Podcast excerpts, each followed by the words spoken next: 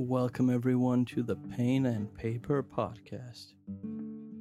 You can hear me talk in English, which is special because that can only mean one thing we've run out of German content to upload, and now I am uploading the Degenesis lore drops, which I started producing like half a year ago. And well, yeah, this is the first video of these. It's about the Needle Tower disaster, a pretty important event in the world of Degenesis. And yeah, I hope you like it. By the way, if you want to see more lore drops, go to our YouTube Pain and Paper. Uh, I've made videos with them, so you can all see the beautiful art of Degenesis. Anyways, uh, YouTube Pain and Paper. I also made a little game called Ancients. Why don't you check that out? Just go to YouTube and check out our channel. You will find everything out there. And now, have a great one. The Needle Tower Disaster. In the year 2563, 16 fragments of the Chroniclers, the highest ranking members of the cult, were sent across the Reaper's Blow in East Borca. The Reaper's Blow is a tectonic phenomenon, starting high in Borca's icy north, then cutting through the Alps in a southward arc to reach Africa's coast at the bottom of the Mediterranean. Along this line, the ground is torn asunder giant sheets of rock the size of cities form a scar many hundreds of kilometers long. Only eight of the fragments survived. Their job was to create a network similar to the West Balkan scrap trade. Their first goal was to establish control over a series of tower structures called Needle Towers in the East Borcan Woods. They endeavored to create a radio connection between the Needle Towers and the central cluster in Justitian. The remaining fragments conquered the towers and radioed their success to the cluster. Then their actions deviated from the plan. The remaining fragments surrounded themselves with an army of whores and mercenaries and ceased answering requests from the cluster. Back home, on the other side of the Reaper's Blow, there is not much information on the rogue fragments all information about them is highly classified and may neither be sold nor shared within the Order. That said, four of them are known to even the lowest ranks, at least by name. Two of them, Chromium and Iridium, were said to have founded cities, constructing needle towers seen as miracles clad in glass and polished steel and communicating via mirrors. Another one, Promethium, was supposed to expand the radio line close to Osman into a relay station. According to legends, he has instead dug a tunnel into the great Osman library. Cobalt is the only other fragment whose name is known by anyone outside of the highest ranks. A shutter claimed to have seen him near Praha, where he led a host of savages. The remaining identities of the rogue fragments have been successfully removed from all databases, as though they encapsulated and sunk into the core as if their names alone carried power. As these rogue fragments grow out of control, the remaining fragments in the cluster take extreme measures They activate shutters and fuses, elite chroniclers whose barcodes have not been registered in the cluster for years. Their official score is zero.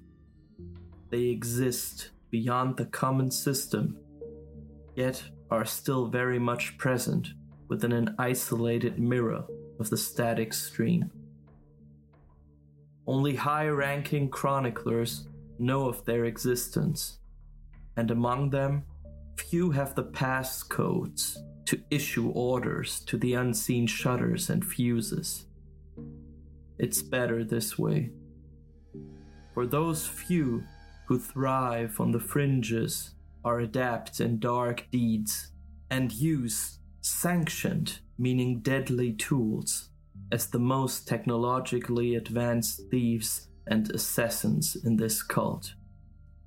The rogue fragments are now only known as needles, and they are being hunted. It is rumored that the eight remaining needles have separated into two groups of four. One group being called preservers, while the others are labeled defectors, traitors, even. It is, however, unclear whether this information is true or just a carefully crafted piece of chronicler propaganda, adhering to the numerological ideology of the cult.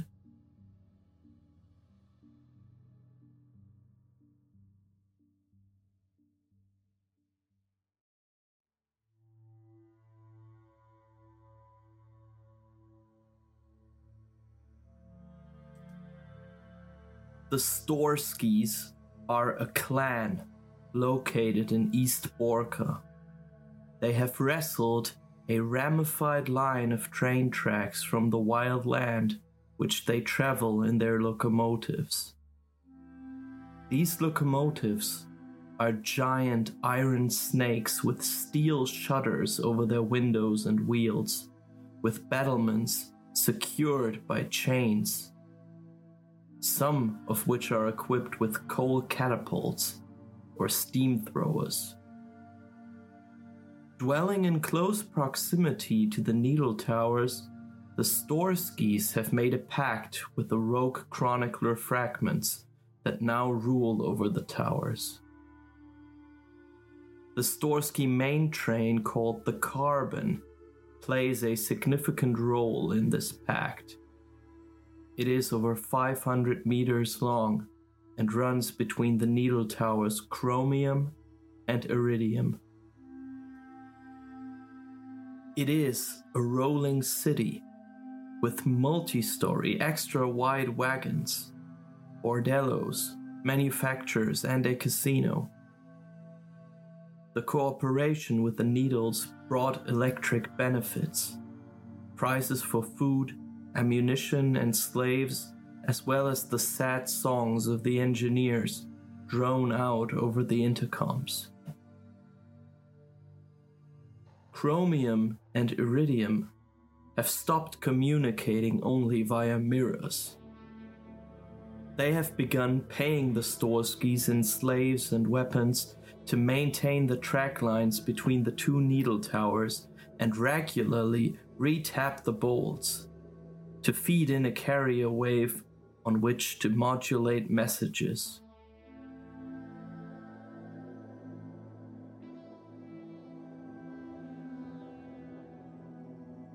The Needles are in search of an artifact called Jehammed's Will, consisting of three components a disc, a star, and a spear.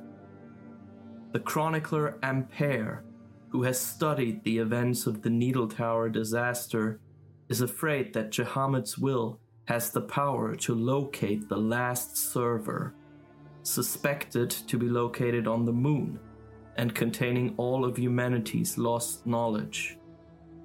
Should the Needles get their hands on the artifact, the renegade chroniclers would be able to uplink to the last server and reboot the stream the needle towers could function as the uplink.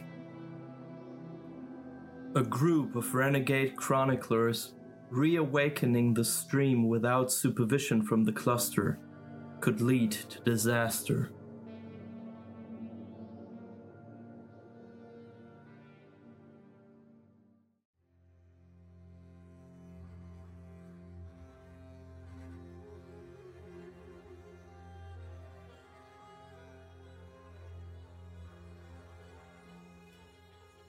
The fragment Impulse, who is still a powerful member of the Chroniclers in Justitian, was one of the masterminds behind the Needle Tower operation before it turned into a disaster. The Chroniclers knew that the Bygones had hidden the last server on the moon, and they had located the Needle Towers in East Borca, the cluster's only opportunity to ping the last server. This was the true goal of the Needle Tower operation. A power struggle among the fragments resulted from the question of how to go about the task of restarting the stream.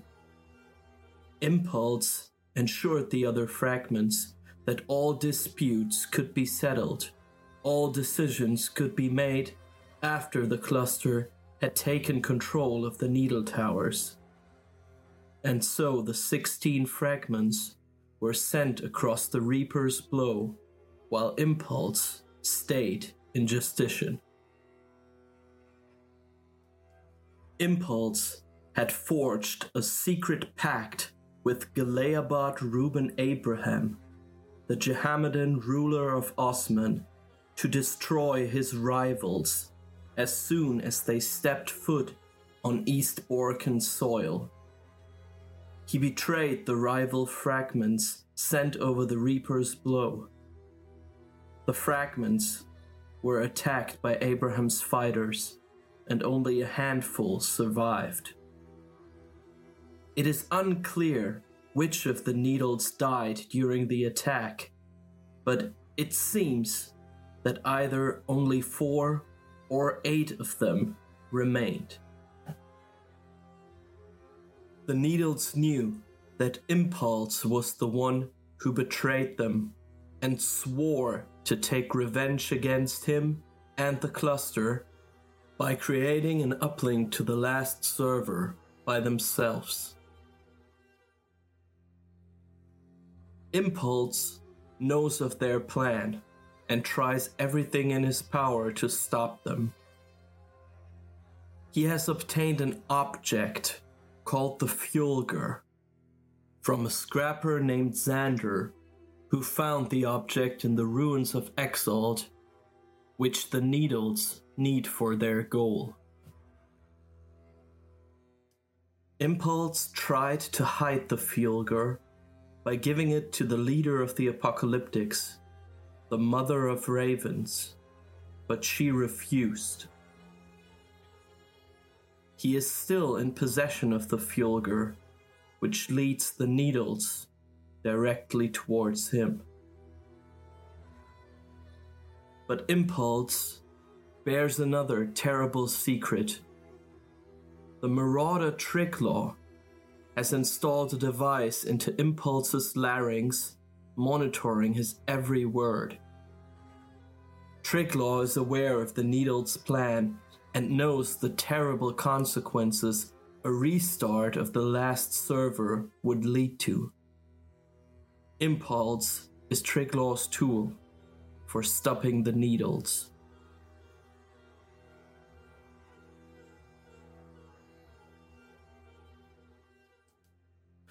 The Needles not only want to create an uplink to the last server, but also want to reach the space station in Baikonur that once sent members of the recombination group into space before the Eschaton. Apparently, they want to follow the Prophet Jehammed to the stars. They need three items for their plan to work. The Tricyclion, a paler sun disk that will allow them access to the station in Baikonur. The Fulgur, a small atomic reactor the size of a palm, which they want to use to power the Storsky's main train, the carbon, through the spore wall that blocks the way to Baikonur. Thirdly, they need Jehammed's will, which, among other things, contains a star map that is set to hold the location of the Prophet Jahamed.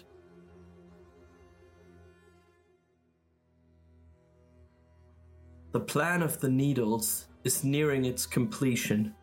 The Triziklion is in their hands after they stole it from the pious of Wroclaw, a sleeper prophet who rose to power in Poland. The Storsky's main train, the Carbon, is fully equipped.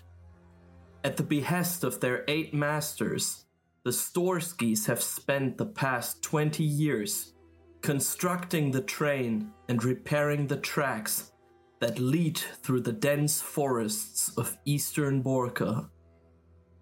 Along these tracks, the four needle towers extend into the sky.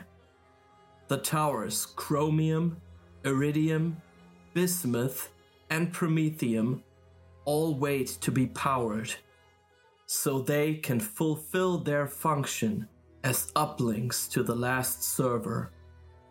The energy the carbon will create with its last passage is the only thing missing.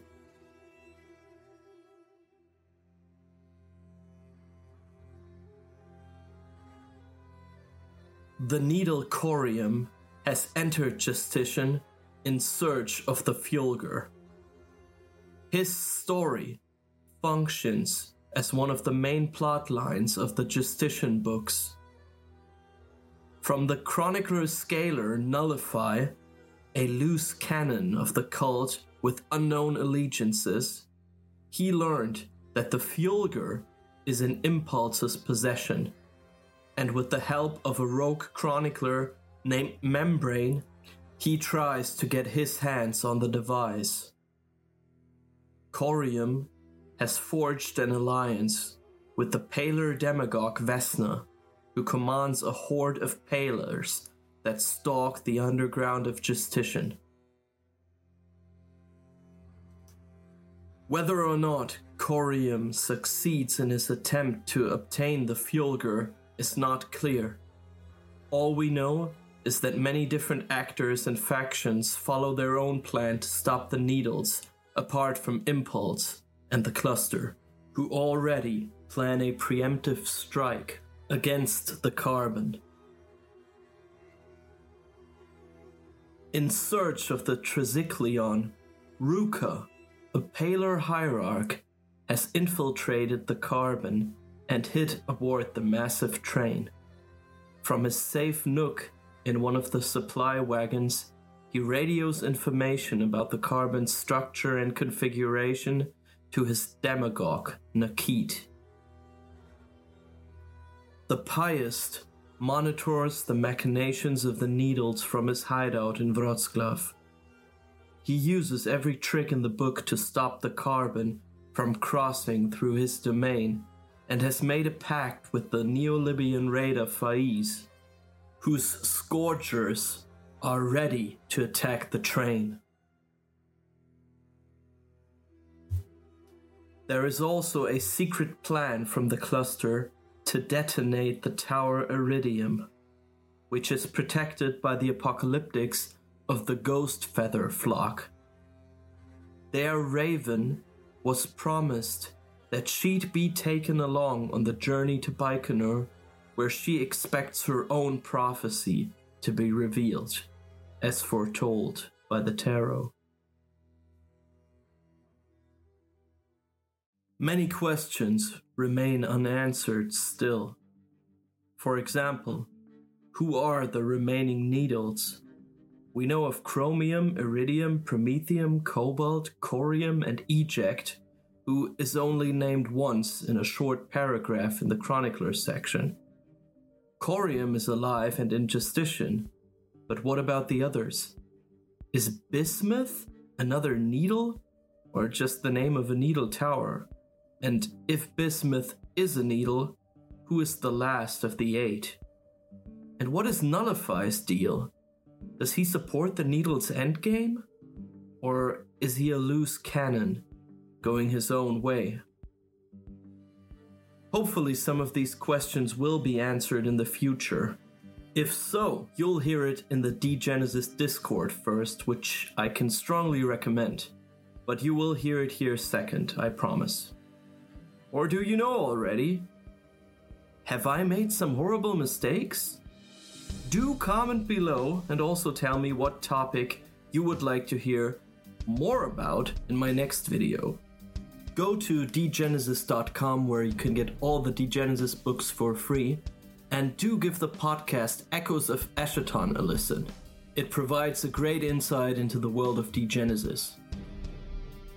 You'll find the links below, and now have a great one.